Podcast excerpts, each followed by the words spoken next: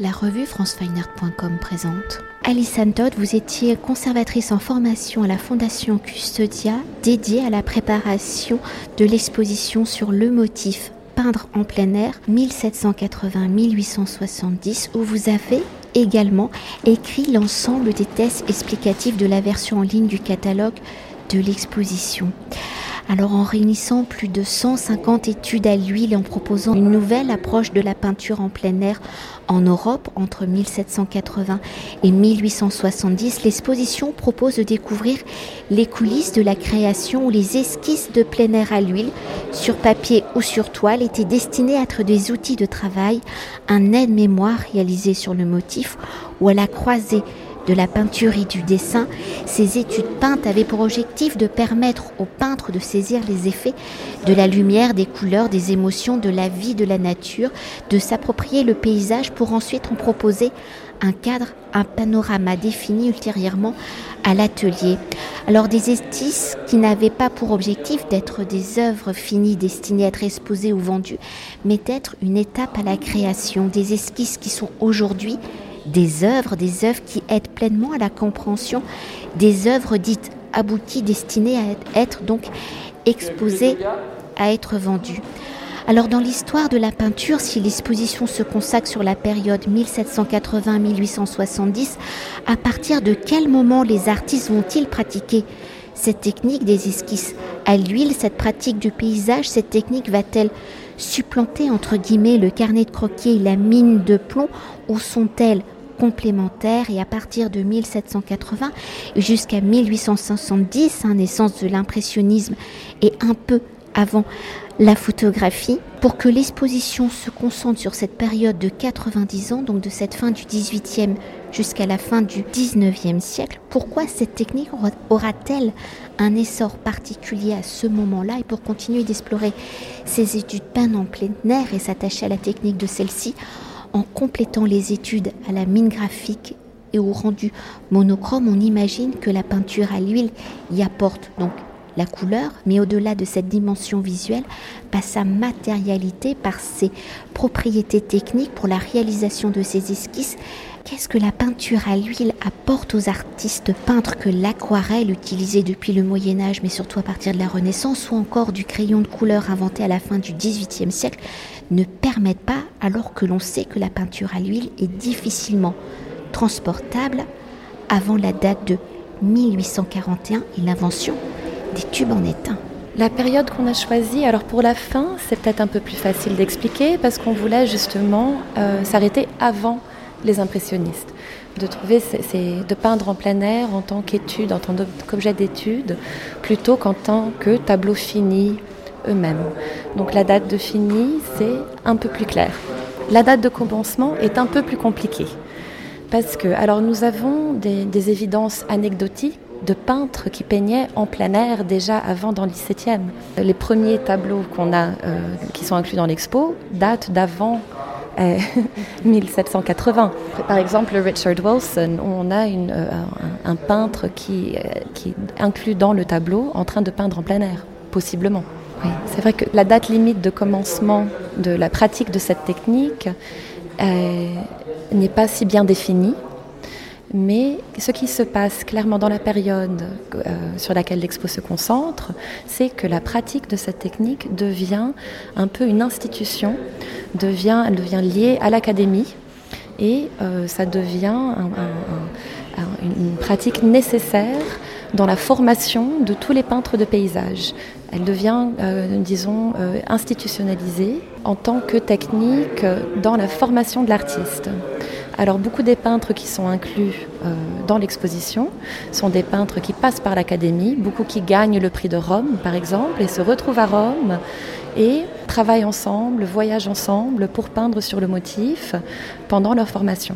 Alors nous avons inclus dans cette exposition aussi beaucoup de dessins qui viennent de la collection euh, permanente de la Fondation Custodia pour montrer que, comme vous dites, les artistes travaillaient bien sûr en plein air euh, avec d'autres matériaux. Donc nous avons des dessins dans beaucoup de différentes techniques graphiques d'artistes travaillant sur le motif, devant des arbres, devant des rochers, devant l'eau pour essayer de capturer ces éléments de la nature.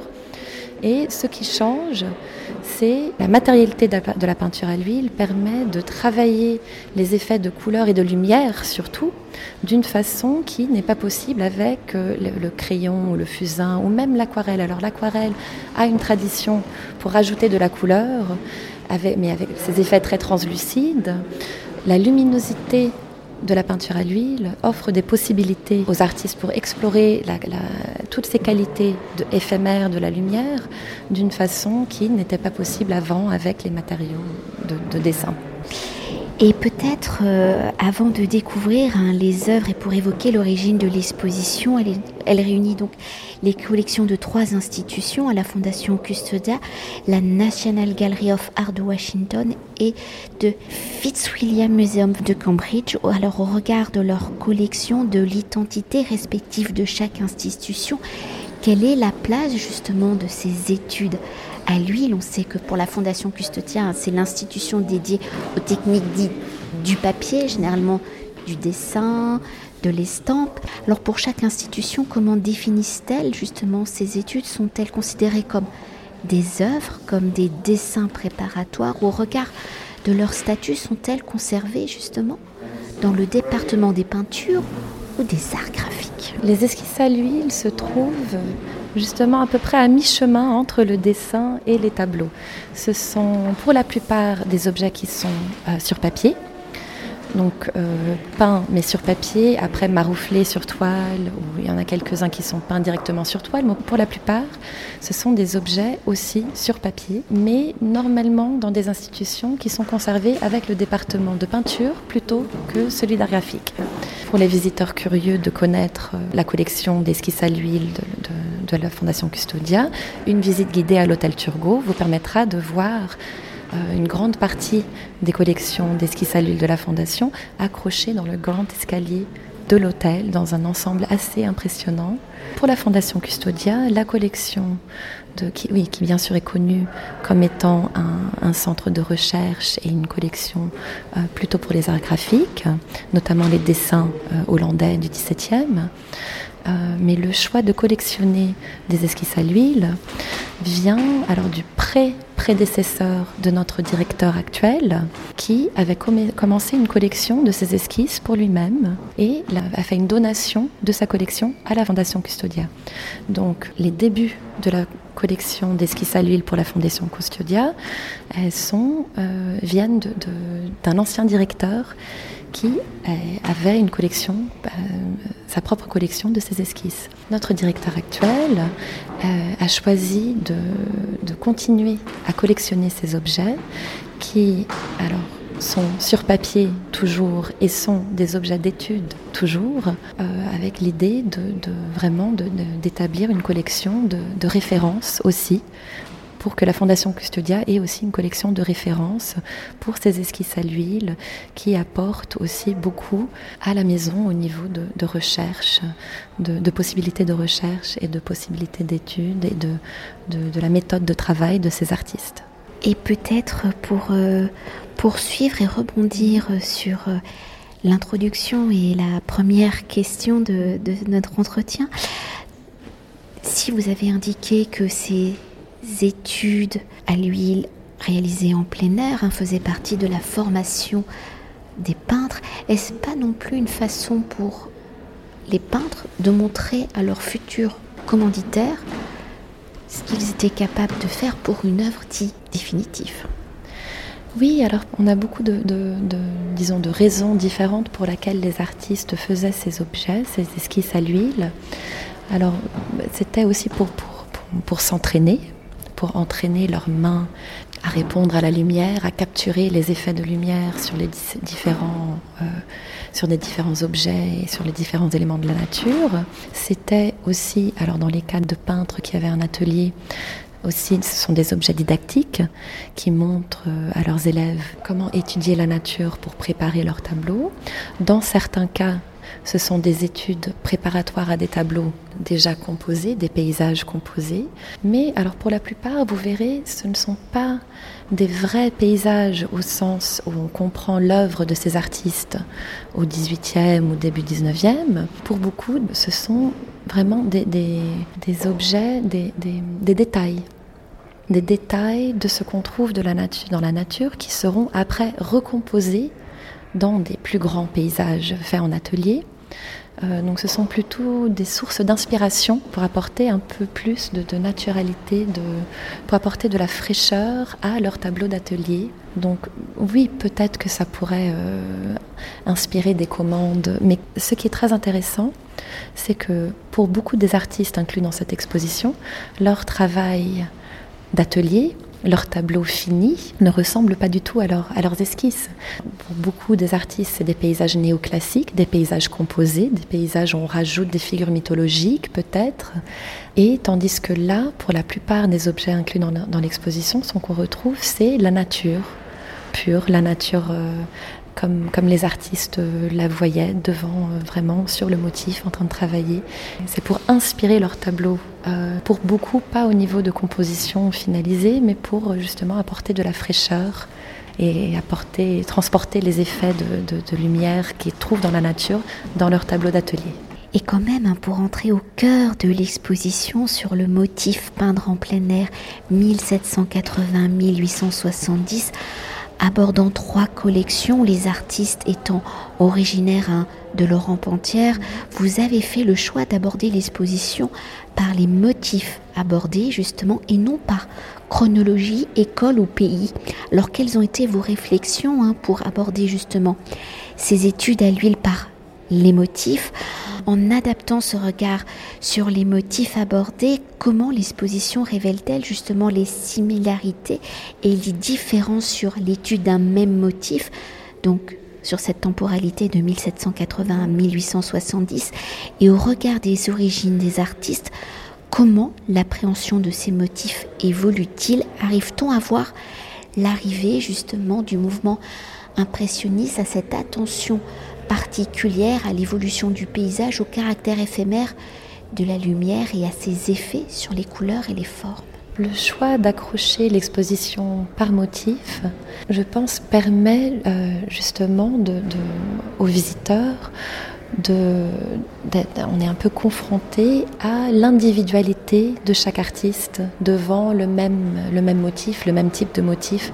Alors l'individualité de ses choix de, de, ce qui attirait l'œil, donc de composition, mais aussi dans la technique, aussi dans l'innovation.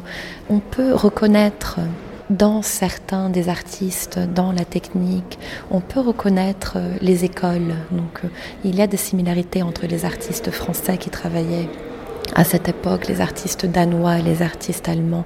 Mais ce qu'on retrouve euh, en accrochant l'exposition comme ça par motif, on, retrouve vraiment l'individualité des réponses de chaque artiste.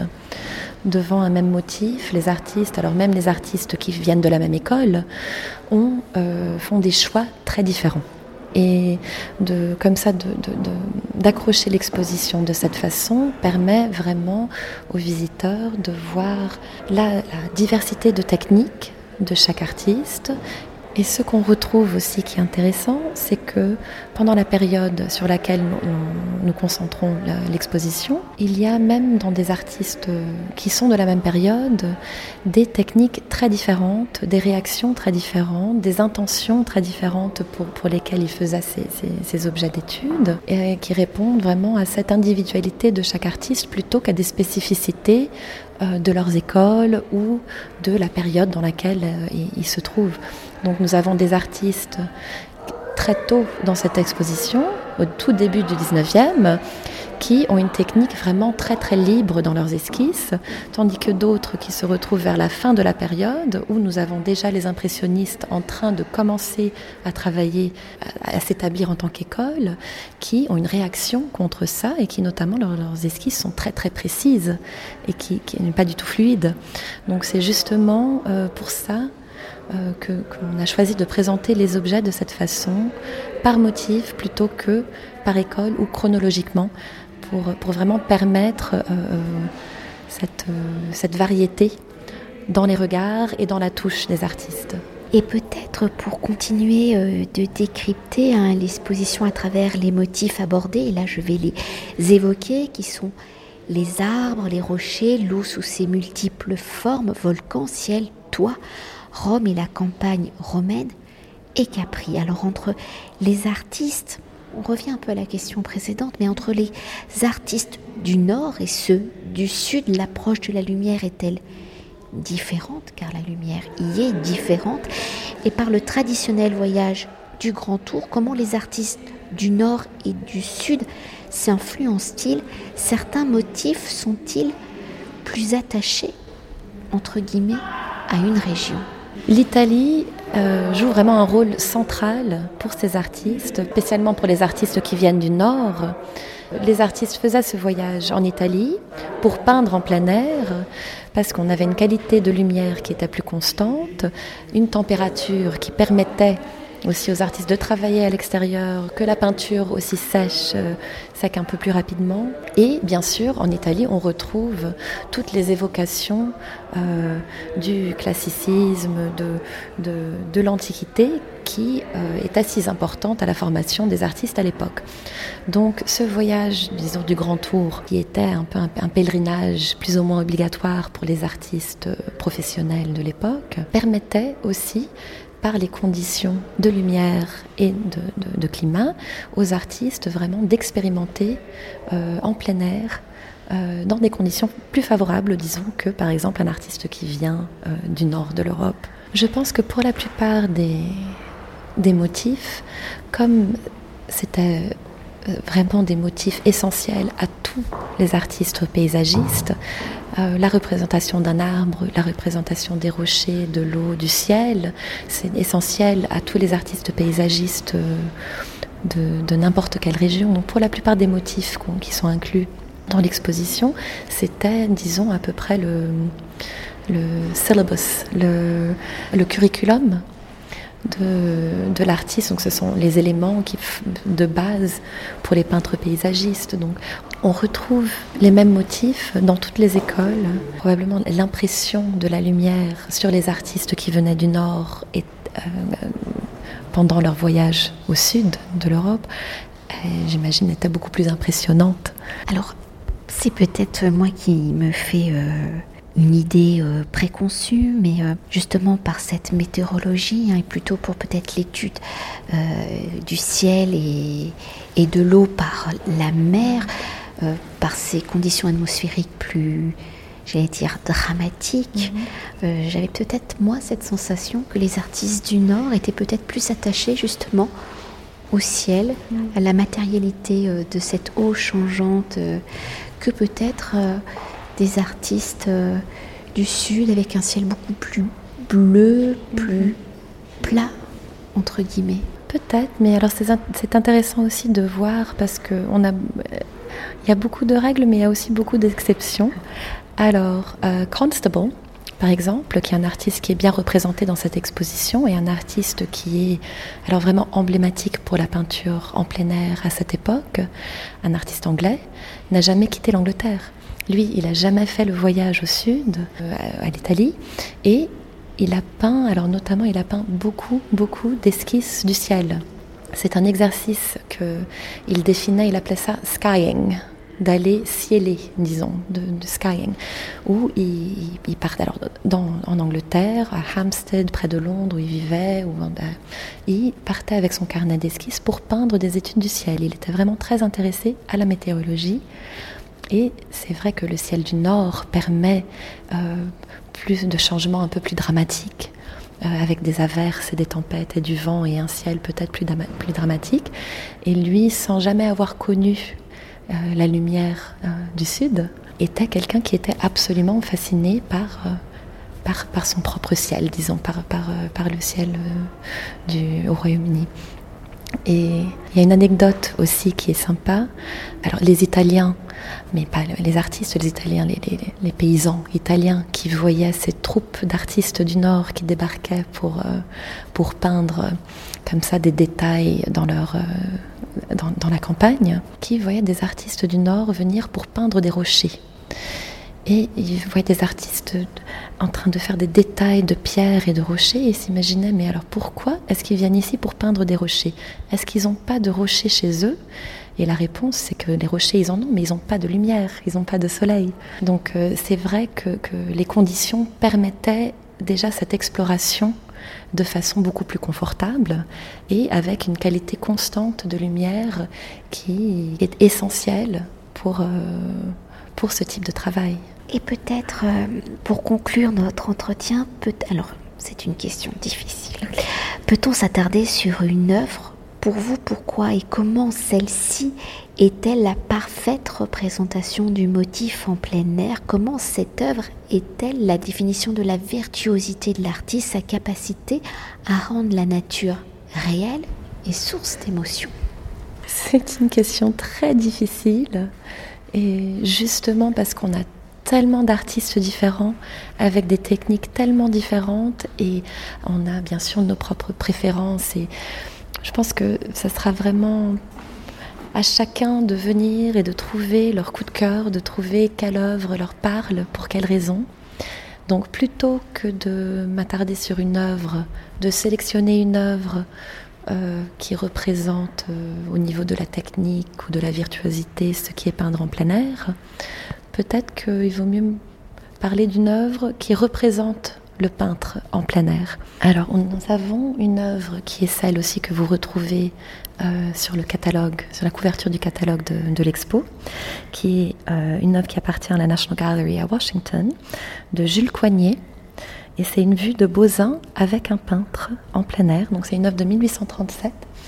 Et quand on voit un peintre en plein air dans le paysage, ça veut dire que l'artiste est derrière lui. Donc forcément, si on voit un peintre en plein air, il y en a au moins deux. Donc l'artiste est en train de peindre son collègue peintre avec tous ses équipements, tous les instruments du peintre. Donc on voit le parasol qui diffuse la lumière pour permettre à l'artiste de bien pouvoir euh, voir ce qu'il peint sans les reflets de la, peinture à l'huile. Nous avons la boîte de peinture du peintre où il transporte tous ses matériaux. Euh, le petit tabouret de voyage qu'il apporte avec lui. Et nous sommes en plein dans la montagne. Donc on s'imagine bien le parcours de cet artiste en train de porter tous les objets dont il a besoin pour vraiment s'installer devant le paysage. Et ce qui attire le peintre représenté, c'est une vue d'une montagne magnifique, mais nous avons la vision de Coignet, justement, qui est installé derrière, qui représente le peintre à son travail, le peintre confronté à la nature et avec tous les équipements qu'il a besoin pour, euh, pour son travail. Je trouve que c'est une image assez emblématique pour l'exposition, sans se poser trop de questions sur euh, la virtuosité, la technique, parce que justement, cette exposition, c'est le, un peu ce sujet est aussi sur le plaisir d'être dans la nature, d'être confronté à la nature et de l'individualité de, chaque artiste euh, dans sa réponse aux éléments de la nature. Merci beaucoup. Cet entretien a été réalisé par franceweiner.com.